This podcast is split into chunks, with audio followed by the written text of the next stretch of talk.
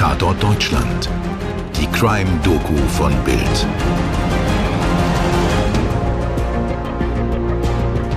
Heute wird das Urteil im Betonplattenmord von der Weser erwartet. Drei Tatverdächtige sollen die 19-jährige Andrea K. erst zur Prostitution gezwungen und sie dann wie Müll in der Weser entsorgt haben. Ende Oktober 2021 findet in Pferden unweit von Hannover ein Prozess gegen drei Angeklagte statt, die in bestialischer Weise Andrea K., eine 19-jährige junge Frau und zweifache Mutter, zu Tode quälten. Aus Gier, aus Eifersucht und aus Menschenverachtung. Mein Name ist Sky Dumont und ich begrüße euch zu einer neuen Folge von Tatort Deutschland. An dieser Stelle möchte ich euch den wichtigen Hinweis geben, dass vieles, was in den nächsten Minuten in Worte gefasst wird, nur schwer erträgliche, verstörende Bilder im Kopf erzeugen kann.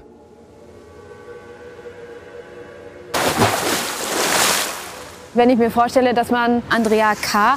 mit der 21 Kilo schweren Betonplatte aus dem Auto wuchtet, hier rüberlegt, um ihr dann noch so einen letzten Schubs zu geben und sie ins Wasser fällt, das sind Mafia-Methoden. Die Journalistin, die hier spricht, und die im Zuge ihrer eineinhalbjährigen Recherche den Tatort aufsucht, ist Christine Wahl, seit zehn Jahren Reporterin bei Bild. Das erste Mal hört sie von dem Mordfall Andrea K. am 29. April 2020 im Berliner Axel Springer Hochhaus. Bild titelt damals Frau mit Betonplatte an den Füßen tot in der Weser entdeckt. Wenig später lobt die Staatsanwaltschaft eine Belohnung von 5000 Euro für Hinweise, die zur Ergreifung der Täter führen, aus. Die Ermittler müssen mehr über das Umfeld und auch zur Herkunft dieser jungen Frau wissen. Wir auch.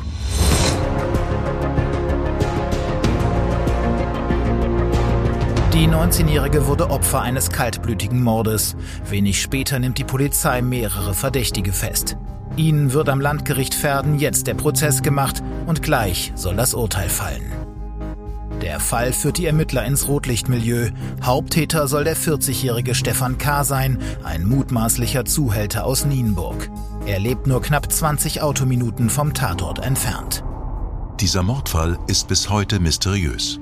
Es gibt viele offene Fragen und bisher auch keinen vom Gericht bestätigten Mörder. Bis heute steht nicht hundertprozentig fest, ob Andrea K. zu Tode gequält wurde oder ob sie später an einer Betonplatte mit Stromkabeln gefesselt, vergeblich um Luft ringend in der Weser ertrunken ist. Ich will herausfinden, wer war Andrea K., warum wurde sie umgebracht. Um mehr über den Mordfall an Andrea K. herauszufinden, muss ich nach Norddeutschland, dort wo das Leben von Andrea K. auf brutalste Art und Weise beendet wurde, mit nur 19 Jahren. Christine Wahl fährt zu dem Ort, an dem die Leiche von Andrea K. am 28. April 2020 gefunden wurde. Die stahlblauen Augen der zierlichen Reporterin suchen konzentriert einen Abzweig zum Schleusenkanal in einem Seitenarm der Weser nahe dem kleinen Ort Balge. Etwa eine Stunde war Christine von Bremen aus bis hierher unterwegs. Dann kommt sie an. Eine unspektakuläre Stahlbrücke. Unweit von hier fanden Binnenschiffer die stark verweste Leiche der 19-jährigen Andrea K. Was führte zu diesem grausigen Fund und wer steckt hinter diesem Verbrechen? Ein breiter Weserkanal, trübes Wasser, einige Meter tief. Am Horizont führen weitere Brücken über diese Schifffahrtsstraße. Schemenhafte Traktoren beackern Felder in der nebligen Ferne. Die Rekonstruktion des Tathergangs ergibt bei den Ermittlungen der Polizei Folgendes. In einer Nacht Anfang April 2020 fahren ein oder mehrere Täter mit einem Pkw vom etwa 20 Minuten entfernten Nienburg zu dieser unbeleuchteten Brücke am Schleusenkanal. Im Kofferraum transportieren sie die zweifache Mutter Andrea K., gefesselt und geknebelt auf einer Waschbetonplatte von 21 Kilogramm. Die zum Fixieren der Frau auf der schweren Unterlage genutzten Stromkabel sind so gebunden, dass jegliche Bewegung der jungen Frau eine Schlinge um ihren Hals fester zieht. Der oder die Täter wuchten ihre menschliche Fracht auf das Geländer der Brücke und lassen sie im Anschluss in den Kanal fallen. Ich frage mich, wenn ich hier an dem Kanal stehe, ob Andrea noch gelebt hat zum Zeitpunkt, als sie von der Brücke ins Wasser geworfen wurde. Und genau das ist eine zentrale Frage im Gerichtsprozess gegen die drei Angeklagten, zwei Männer und eine Frau, der im Oktober 2021 sein Ende fand. Aber dazu später. Etwa drei Wochen nach dem eiskalten Mord entdeckt ein Binnenschiffer die Leiche. Kurz darauf wird der Kanal von Tauchern und mit Sonarbooten nach Spuren abgesucht. Sie finden aber keine weiteren Hinweise, während parallel eine Obduktion der jungen Frau die Todesursache feststellen soll. Vermutlich wird diese Untersuchung nicht richtig durchgeführt, sodass nicht genau bestimmt werden kann, ob Andrea K., deren Identität ziemlich schnell feststeht, zum Tatzeitpunkt noch lebte oder schon tot war. Ein gewaltiger Fehler. Aber wer war diese junge Frau, deren Leben so mitleidlos beendet wurde? Wie kann ein junges Mädchen, 19 Jahre, zweifache Mutter, was muss in ihrem Leben passiert sein, dass das Leben, was so kurz war tatsächlich, so enden muss, so grausam? Andrea K. wuchs mit zwei älteren und einem jüngeren Bruder in der Nähe von Helmstedt in Niedersachsen auf. Die Mutter verließ die Familie früh, Sie ging zurück nach Polen, woher sie ursprünglich stammte. Die vier Kinder wachsen nun bei einem völlig überforderten Vater auf. Er liebt sie zwar alle sehr, kann aber keine richtige Erziehung gewährleisten und so kommt Andrea K. schon in früher Kindheit ins Heim. 2010 holt der Vater Andrea dann wieder nach Hause, versucht es noch einmal. Andrea liebt ihn, sie lässt sich sogar ein Tattoo am Hals stechen, ein Kreuz und den Buchstaben P für Papa. Die Diagnose Blutkrebs wirft Andreas Vater vollends aus der Bahn. Er hat keine Kraft mehr für die Kinder. Andrea K. wandelt sich zu einer frühreifen, aufmüpfigen Teenagerin, die die Grenzen auslotet. Sie trifft sich ausschließlich mit deutlich älteren Männern. Immer wieder haut sie von zu Hause ab, hat psychische Probleme. Mit 14 gerät sie auf die schiefe Bahn, fängt an Drogen zu nehmen, Marihuana, Kokain, Crystal Meth. Durch den Drogenkonsum verändert sich auch das Wesen von Andrea K., das stellen auch die Freunde fest. Und wenig später wurde dann bei ihr auch die Krankheit festgestellt, diese paranoide Schizophrenie. Mit 16 wird Andrea das erste Mal schwanger. Es ist ein Mädchen. Ihre Tochter Melinda wird geboren. Der Vater des Kindes verlässt Andrea. Sie aber verliebt sich neu. Das zweite Kind wird geboren, Janusz. Aber auch der Vater von Janusz enttäuscht sie und lässt die drei sitzen. Und zu allem Unglück stirbt Andreas Vater mit 43 Jahren an dem diagnostizierten Blutkrebs. Aber es kommt noch schlimmer. Andrea hat nicht nur ihren Vater zu diesem Zeitpunkt verloren, sondern auch ihre beiden Kinder. Sie werden an Pflegefamilien gegeben. 2019 beschließt sie dann, als Prostituierte zu arbeiten, weil sie ist drogenabhängig und die Drogen müssen finanziert werden. Wenig später verliebt sich Andrea erneut. Diesmal ist es Diego D., ihre große Liebe. Diego ist Kickboxer, trägt gerne Goldkettchen und prahlt mit seinem Geld und verspricht Andrea auch ein sorgenfreies Leben ohne Geldprobleme. Anfang 2020, dem Todesjahr, ist Andrea so emotional abhängig von Diego, dass sie für ihn anschaffen geht. Andrea ist zu diesem Zeitpunkt eine sehr hübsche junge Frau funkelnde dunkle Augen, lange brünette Haare, schlank und sportlich. Ihr Liebhaber Diego D. ist ein ungebildeter Taugenichts, selbst schwer drogenabhängig. Aber die Liaison scheint anfangs zumindest finanziell zu funktionieren. Ja, also sie hat viele Geschenke gemacht so für uns. So, und das hat uns auf jeden Fall auch zum Lachen gebracht. Sie hat uns Klamotten gekauft, weil sie sagt, sie hat hübsche Brüder. So, und sie wollten uns ein bisschen so aufpimpen, so mit Klamotten. Die Jacke habe ich auch noch von ihr. So, deswegen habe ich die öfters auch an. So, ich gebe die auch niemals weg, gebe ich nicht. Christine Wahl trifft im Zuge ihrer Recherche häufiger auf Gregor, einen Bruder von Andrea. Er sieht seiner Schwester sehr ähnlich. Er hat die gleichen funkelnden Augen und die ebenmäßigen, schönen Gesichtszüge. Die Reporterin und der Bruder des Opfers haben einen Ortstermin in der alten Wohnung von Andrea K. Die Wohnung in dem mehrgeschossigen 50er-Jahre-Block wirkt von außen, als sei sie bewohnt. Wir stehen jetzt gerade vor dem Haus meiner Schwester, wo sie gewohnt hat. Dort hat sie halt zuletzt gelebt. für ab und zu bei ihr, um zu gucken, ob alles ganz gut ist. Ich wollte ihr bei der Wohnung helfen. Ja, wir haben ab und zu da gegessen, gekocht. Heute ist die Wohnung noch immer polizeilich versiegelt. Durch den herausgebrochenen Spion in der Tür kann man sehen, dass noch alles wie gerade erst verlassen wirkt. Ein kleiner Blumenstrauß liegt auf der Schwelle und Post stapelt sich auf der Treppe. Ist das für Sie jetzt hier zu sein? Ich finde das komisch. Was mochte Ihre Schwester denn besonders? Was fand sie toll? Also sie fand die Sonne sehr gut. Sie, ihr Lieblingsessen war Spaghetti. Sie liebte es, Musik zu hören. Sie liebte es, Klamotten anzuziehen, sich ständig umzuziehen auf jeden Fall. Ja, waren schon gute Momente, die ich mit ihr miterlebt habe. Das niedersächsische Nienburg, eine Kreisstadt mit gerade einmal 31.000 Einwohnern, spielt im Drama um Andrea K. eine zentrale Rolle. Bildreporterin Christine Wahl ist auf dem Weg zu einem weiteren Tatort, einem unscheinbaren Parkplatz, auf dem Diego D., die große neue Liebe von Andrea K., das Leben seiner Freundin in den Abgrund stieß. Es ist ein eisiger Tag, es regnet in Strömen, kein Mensch ist auf der Straße und lange Wassernasen bilden sich auf den roten Klinkerfassaden in der norddeutschen Provinz. Diego D. hat sie deswegen verkauft, weil er drogensüchtig war und er brauchte Geld für, für seine Drogensucht. Und weil Andrea für ihn nicht mehr lukrativ war, also nicht mehr genug Geld verdient hat, hat Diego sie dann an Stefan K. verkauft auf diesem besagten Parkplatz. Auf einem Parkplatz wurde Andrea K. von Diego D., ihrem ersten Zuhälter, für 2000 Euro an Stefan K. verkauft. Und das war Andrea K.s Todesurteil. Sie hatten noch nicht mal eine Wahl gehabt.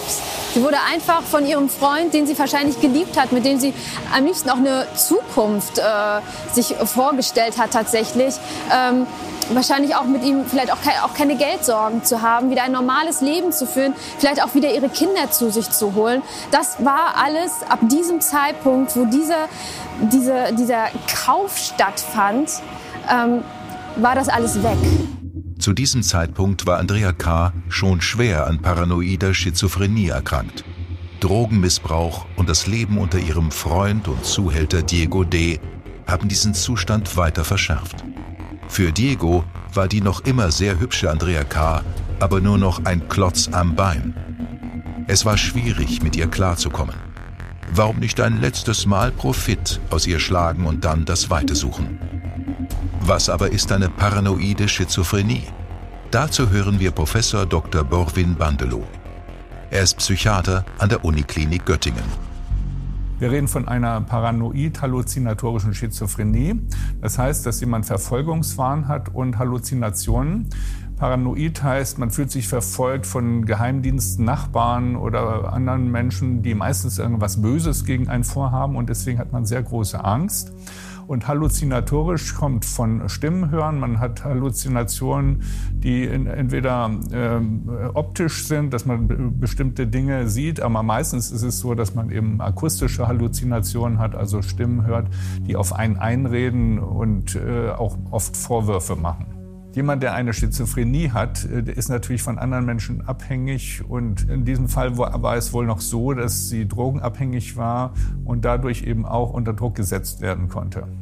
Ja, es wäre schon sehr erstaunlich, äh, dass jemand, der schizophren ist, als Prostituierte arbeiten kann, man muss ja dann freundlich sein und man muss dann auch äh, erkennen, was der andere möchte und äh, darauf eingehen. Und wenn eine schizophrene Frau dann äh, vielleicht an der falschen Stelle lacht oder plötzlich anfängt zu schreien oder sich verfolgt fühlt, ähm, dann äh, wird das natürlich sehr schwierig für die Freier. Und dieses Problem wollte sich Diego vom Hals schaffen. Dieser abscheuliche Menschenhandel wird nach Andreas Tod in einem eigenen Verfahren verhandelt. Bild meldet dazu am 26.02.2021. Am Freitag wurde der 21-jährige Diego D. vor dem Landgericht Verden wegen Menschenhandels zu einer Jugendstrafe von vier Jahren und drei Monaten verurteilt. Die Kammer ordnete für Diego D., der mit Drogenproblemen zu kämpfen hat, zudem die Unterbringung in einer Entziehungsanstalt an, so der Gerichtssprecher. Sein Komplize, Mark R., 26, der Diego D. beim Verkauf der Frau half, wurde wegen Beihilfe zum Menschenhandel zu einer Bewährungsstrafe von einem Jahr und drei Monaten verurteilt. Richter Lars Engelke am Freitag. Mit der Tötung der Frau hatten die beiden Angeklagten nichts zu tun. Klar gewesen sei ihnen aber, dass sie Andrea K. nicht in heilende Hände geben. Nein, heilende Hände haben Stefan K. und seine beiden Komplizen ein Mann und eine Frau wahrlich nicht. Im Gegenteil, die Investition von 2000 Euro muss sich schnellstmöglich rentieren. Sofort mieten die neuen Zuhälter ein Pensionszimmer in Nienburg an und schalten vielsagende Anzeigen. Hi, ich bin Andrea, meldet euch, wenn ich eure Laune verbessern soll. Oder Hi, bin nur heute in Nienburg, bin besuchbar gegen TG. TG steht in der Branche für Taschengeld. Diese Anzeigen mit Preisliste für sexuelle Handlungen inklusive Sex ohne Kondom gehen auf einschlägigen Portalen online. Es melden sich darauf insgesamt 42 Freier. Das scheint ein lukrativer Abend zu werden. Dass Andrea völlig verwirrt herumschreit, ist den neuen Besitzern völlig egal. Andrea ist nur eine Sexmaschine, ein Werkzeug, um schnelles Geld zu machen. Reporterin Christine Wahl geht im strömenden Regen in Nienburg auf Spurensuche. Ich habe hier einen Hinweis, es soll sich hier um ein Restaurant, eine Bar handeln, wo es auch Gästezimmer geben soll. Und hier soll Andrea K. angeblich für ihren neuen Zuhälter Stefan K. ein Probewochenende gearbeitet haben. Diese Pension hier in Nienburg ist so wichtig, weil es sozusagen die Übergangsphase ist von dem einen Zuhälter zu Andreas neuen Zuhälter und natürlich einen der späteren Haupttäter im Prozess. Christine erreicht zu Fuß ein von außen sehr gepflegtes Restaurant in einer kleinen Einkaufspassage. Es ist nichts los. Auf dem ersten Blick sieht man wirklich ein einfaches Restaurant, Bar, Restaurant, Steakhouse, Casa Mexicana. An der Eingangstür ist auch ein Schild, Happy Hour steht da drauf. Also, dass hier Gästezimmer sind oder eine Art Pension oder Hotel, das ist auf dem ersten Blick tatsächlich nicht zu erkennen. Aber man kann vermuten, dass tatsächlich Andrea dort auf ihre Freier gewartet hat. Die Reporterin zeigt auf einige Fenster im zweiten Stock des Hauses. Dann verschwindet sie im Restaurant. Von außen, durch das Frontfenster, sieht man sie nur mit den Mitarbeitern sprechen. Wenig später ist sie wieder draußen. Also ich konnte mit der Kellnerin sprechen. Die Kellnerin äh, war aber leider im letzten Jahr noch nicht da. Ähm, dann kam ein Koch aus der Küche, der konnte sich zwar an Andrea erinnern, aber zu dem Zeitpunkt tatsächlich war das Restaurant damals geschlossen wegen der Corona-Krise. Da war nur das Hotel tatsächlich offen. Ähm, der Chef war nicht da, aber ich habe seine Telefonnummer bekommen und den werde ich jetzt mal anrufen.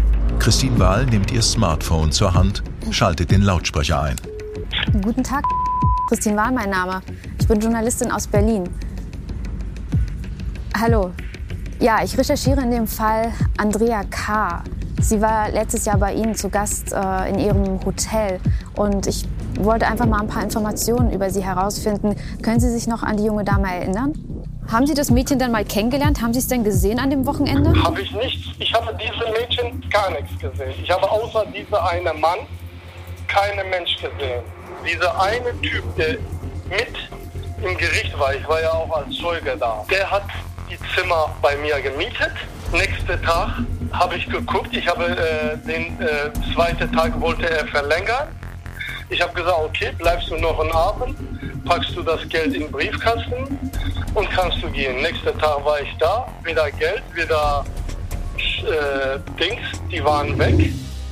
Der Besitzer von Casa Mexicana ahnt nicht, an wen er das Zimmer in diesem besagten Wochenende 4. bis 5. April 2020 ganz regulär vermietet. Dass dort oben in der zweiten Etage hinter den Fenstern mit den hübschen Gardinen Zwangsprostitution betrieben wird, kann er nicht wissen. Er gibt Christine Wahl die Erlaubnis, mit einem Nachbarn besagtes Zimmer anzusehen. Der Nachbar begrüßt Christine und beide gehen unverzüglich in die zweite Etage der Pension. Das war diese Zimmer hier. Das auf der rechten Seite? Der rechte. Ja, das war der rechte. Na? Und war das ein Einzelzimmer? War das ein Doppelzimmer? Einzelzimmer. Na? Und da mag sowas passieren sein. Ne? Und in der Nacht, einen Tag vorher, deshalb haben wir uns in den Raum angeguckt. Einen Tag vorher kamen irgendwelche Geschreie. Die Frau hat geschrien, da war noch so ein kleines Kind, hat ein bisschen geschrien. Ich habe gesagt, Nächsten Tag haben wir uns wieder gesehen mit dem Mexikaner, mit dem Betreiber und gesagt, irgendwas ist da los, ne? Oder war los? Sagt er, ja, der hat die, den zweiten Tag hat er nicht bezahlt. Sind wir hochgegangen. Oh, der sah schon richtig übel aus, ne? Also wie soll ich das sagen? Wenn einer sich streitet, dass ein Essensreste wegschmeißt oder äh, äh, die Bettdecke lag unten, auf, auf, sogar auf den Fernseher und auf die Wand haben sie Essensreste rübergeworfen. Das Zimmer ist blitzblank und modern eingerichtet, hell und freundlich. Moderne Fotografien und ein großer Flachbildmonitor hängen an den Wänden. Im Bad liegen sauber gefaltete Handtücher im Regal. Der Nachbar holt sein Handy raus und zeigt Christine Bilder vom verwüsteten Zimmer. Andrea K. muss völlig ausgeflippt sein. Vielleicht fand auch ein Kampf mit einem Freier statt.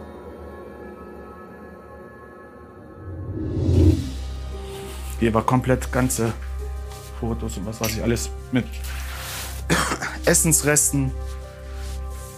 Der hat das jetzt hier komplett alles nochmal neu gestrichen. Ne? Hier war komplett alles Dreck, chinesische Essen, die Pizzakarton lagen unten, die Pizza lag unten, diese Decken lagen hier überall verwüstet. Sogar die Gardinen und so waren alles mit Dreck. Dreck ist euphemistisch gesprochen. Letztlich sind überall Erbrochenes und Kot zu sehen. Wände, Boden, Gardinen, alles. Die Verwüstung des Zimmers zeigt, dass Andrea alles andere als frei in ihren Entscheidungen war, dass sie hier eine Zwangsprostituierte wird, einfach wahllos den Männern als Ware angeboten. Stefan K. bemerkt schnell, dass es hier in dieser Pension nichts werden würde mit dem Geldverdienen. Zusammen mit seinen beiden Komplizen schafft er Andrea K. zu sich nach Hause. In der Garage könne man Andrea dann weiter den Freiern anbieten. Die letzten Stunden im Leben der 19-Jährigen beginnen. Werbung. Sport ist nicht immer fair. Man muss durch, man muss das an die Seite legen und dann durchgehen. Aber was, wenn aus fair nicht nur faul, sondern ein Mordfall wird? Was scream, get the f out of Mars, get the of Mars. Das hier ist Playing Dirty, Sport und Verbrechen mit Lena Kassel Und Daniel Mücksch. Ich und mein Partner in Crime schmeißen uns rein in die spektakulärsten Fälle, in denen Sport zu Verbrechen führt und umgekehrt. Hört rein, jeden Donnerstag ab 0 Uhr überall da, wo es Podcasts gibt. Bewertet uns gerne und vergesst nicht, Playing Dirty zu abonnieren. Werbung Ende. Fahre jetzt zur Garage, wo Andrea K. vermutlich ihre letzten Stunden lebend verbracht hat. Es gibt nicht viele Informationen tatsächlich über diese Garage.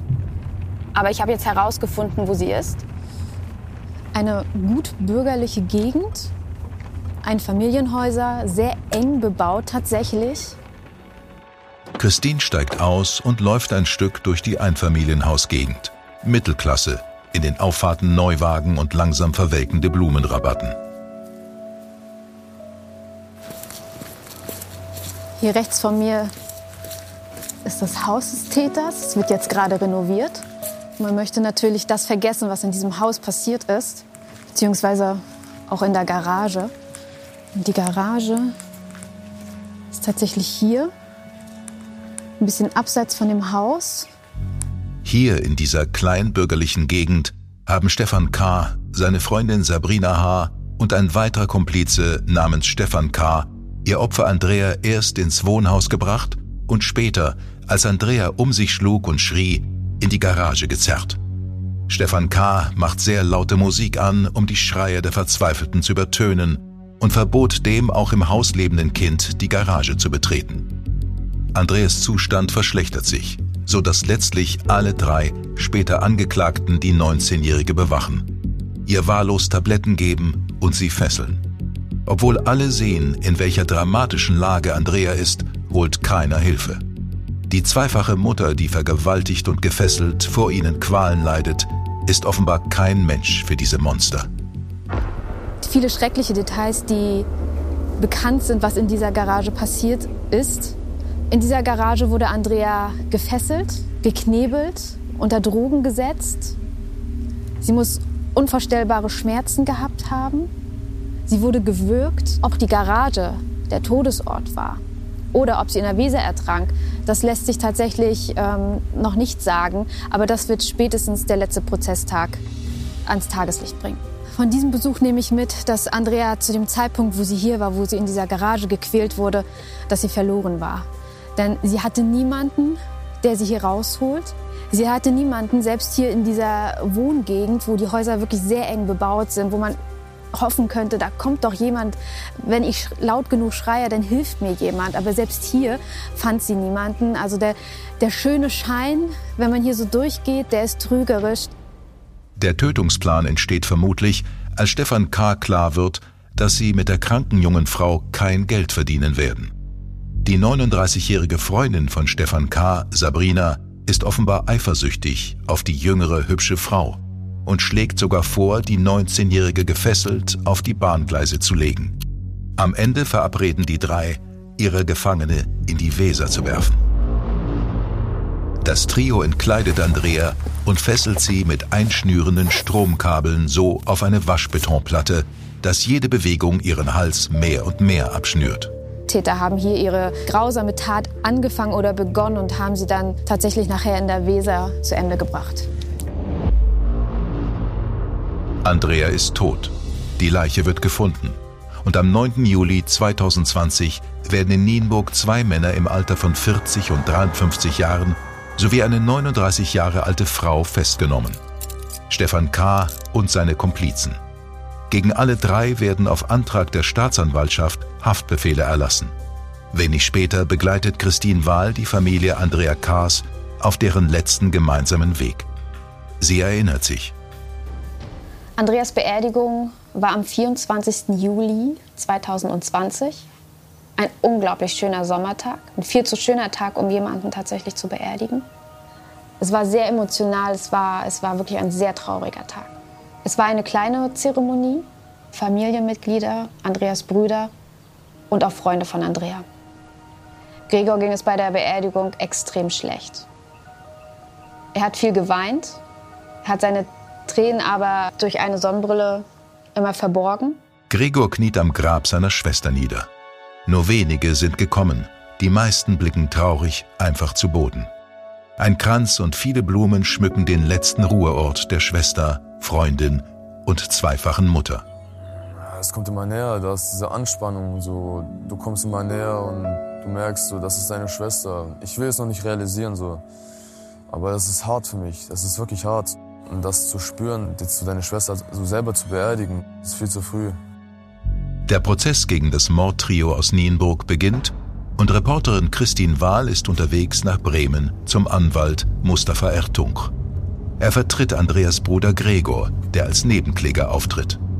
Die Reporterin möchte erfahren, wie die Beweislage ist und was für ein Urteil er sich vorstellen kann.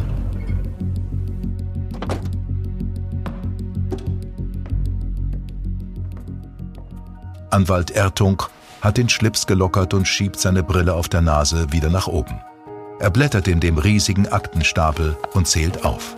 Wir haben Nachrichten, SMS-Verläufe, Chatverläufe, äh, Sprachnachrichten. Wir haben teilweise von dem Täter äh, Videos, die halt auch das Geschehen halt auch hier aufgezeigt wird. Und äh, teilweise hatten wir auch Dialoge, wo über Betonplatten gesprochen worden ist. War es ein geplanter Mord? Das war eine kaltblütige Hinrichtung. Das war grausam und äh, ich meine, das war keine Spontantat. Das war eine Hinrichtung. Und diese Planung ja, dieser Tatentschluss, äh, das ist ja die Skrupellose. Ich meine, muss man sich mal äh, vorstellen. Also diese Grausamkeit, dass ein Mensch halt erstmal angekauft wird, dann äh, will man sie halt nutzen, um Geld, also um äh, Gewinn daraus zu erzielen. Und dann wird diese Frau halt an eine Betonplatte mit einem sogenannten Bondage-Knoten aus der Sadomaso-Schiene, äh, wird sie gefesselt. Ich habe sowas Brutales äh, äh, in meinem Leben noch nicht erlebt halt. Welches Urteil würden Sie sich wünschen? Das muss hier im deutschen Rechtsstaat muss es geahndet werden, wie es halt das Gesetz vorsieht, die lebenslange Freiheitsstrafe. Wobei ich sage aus dieser Brutalität, dass das hier die besonders schwere der Schuld indiziert. Das ist so grausam, ja, dass man diese lebenslange Freiheitsstrafe, 15 Jahre, das nicht als ausreichend achtet und dann immer ein Gutachter kommt, der halt überprüfen muss, kann man das verantworten oder kann man das halt eben nicht verantworten. Parallel gelingt es Christine, mit der Verteidigerin des Hauptangeklagten zu sprechen. Katharina Teuerkaufer hat sich noch nie zu Andrea K. geäußert und wird auch diesmal nur knapp antworten. Und so nimmt sich diese im schmucklosen Besprechungsraum der Kanzlei auch nur kurz angebunden, aber freundlich Zeit für die Reporterin. Kein einfacher Fall für niemanden. Die Todesursache ist unbekannt. Es äh, sind diverse Gutachten eingeholt worden. Natürlich haben wir einen äh, Rechtsmediziner als Sachverständigen äh, zur Rate gezogen. Aber ähm, schlussendlich konnte eine sichere Aussage dazu, wie Andrea ums Leben gekommen ist, nicht getroffen werden. Das heißt aber am Ende des Tages kann man schon sagen, dass es Mord war. Ich kann das nicht sagen. Ich glaube auch nicht, dass die Kammer das sagen kann. Ähm, da sind Restzweifel, aber von einem Mord kann man hier in meinen Augen nicht sprechen, nein. Hat sich Ihr Mandant denn zu der Tat, die ihm vorgeworfen wird, geäußert? Zu den Inhalten des Gesprächs, die ich mit meinem Mandanten geführt habe, kann ich keine Angaben machen. Es gibt Anzeichen für eine Beziehungstat, aber auch klare Bezüge zur illegalen Prostitution. Dieser Mord war nicht impulsiv oder aus einem Streit heraus spontan passiert. Der Hass, der in diesem Verbrechen deutlich wird, deutet auf eine persönliche Verbindung. Eine geplante Hinrichtung und aus diesem Grund fordert die Staatsanwaltschaft lebenslange Haft für Stefan K. und seine Komplizen. Problematisch für die Anklage, es ist nicht mehr eindeutig, wie und wann Andrea K. ums Leben kam. Sie wurde vorher in einer Garage gefangen gehalten, dort wohl gequält und gewürgt. Und heute wird das Urteil im Betonplattenmord von der Weser erwartet. Drei Tatverdächtige sollen die 19-jährige Andrea K. erst zur Prostitution gezwungen und sie dann wie Müll in der Weser entsorgt haben. Für dieses grausame Verbrechen fordert die Staatsanwaltschaft dreimal lebenslange Haft.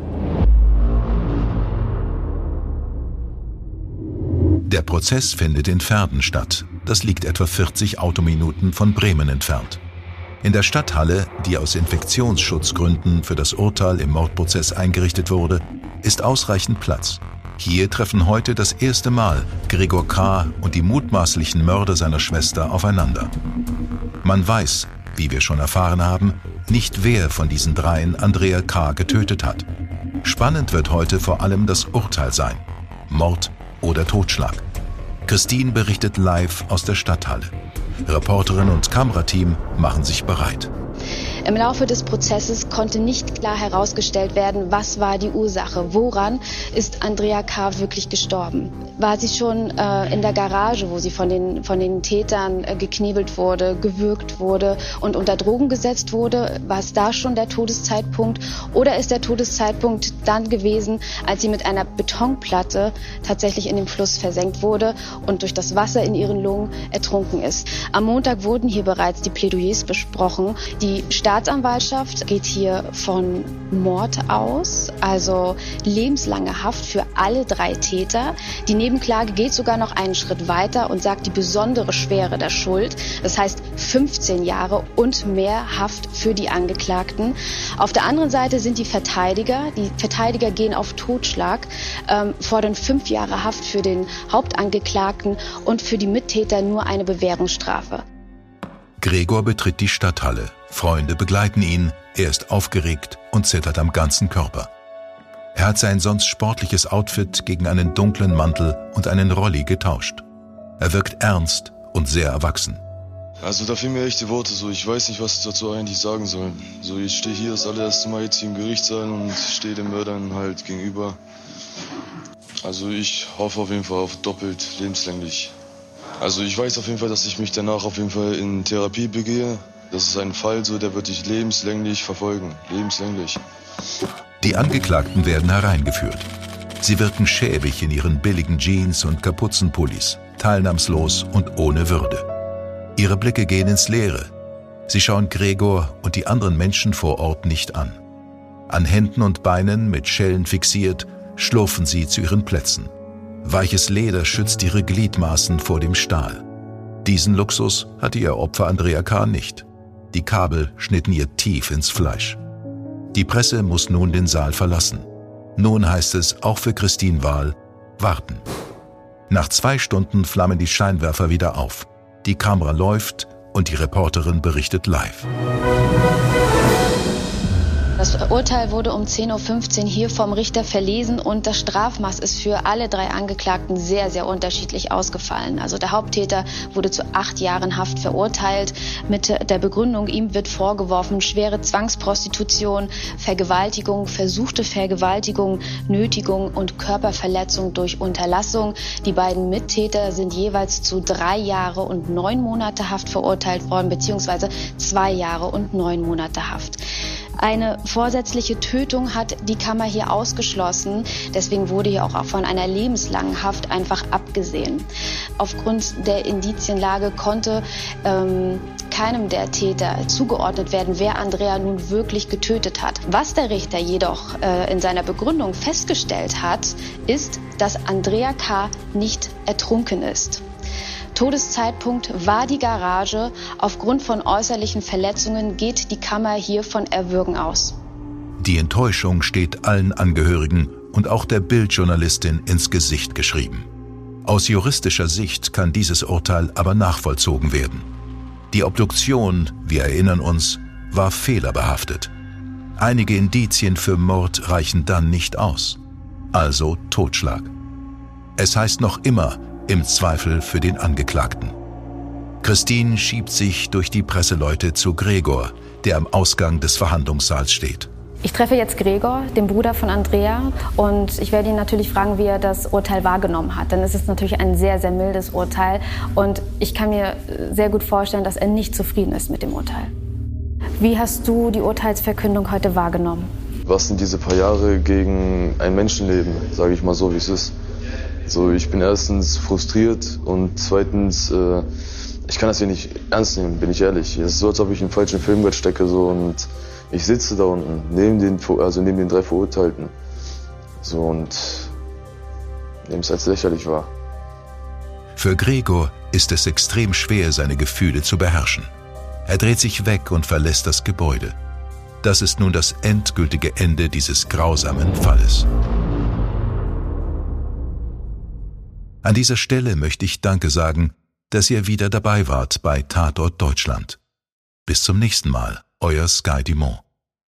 Das letzte Wort in dieser Folge möchte ich allerdings gern an Christine Wahl geben, der Reporterin, die für uns diesen Fall so intensiv recherchiert hat. Alle Familienmitglieder, äh, die Andrea K. zurückgelassen hat, werden für ihr Leben lang unter dieser Tat leiden. Andrea K. starb einsam. Tatort Deutschland ist eine Produktion aus den WakeWord Studios. Projektleitung Simone Terbrack. Produktion Fabian Scheffler. Drehbuch Lutz Neumann.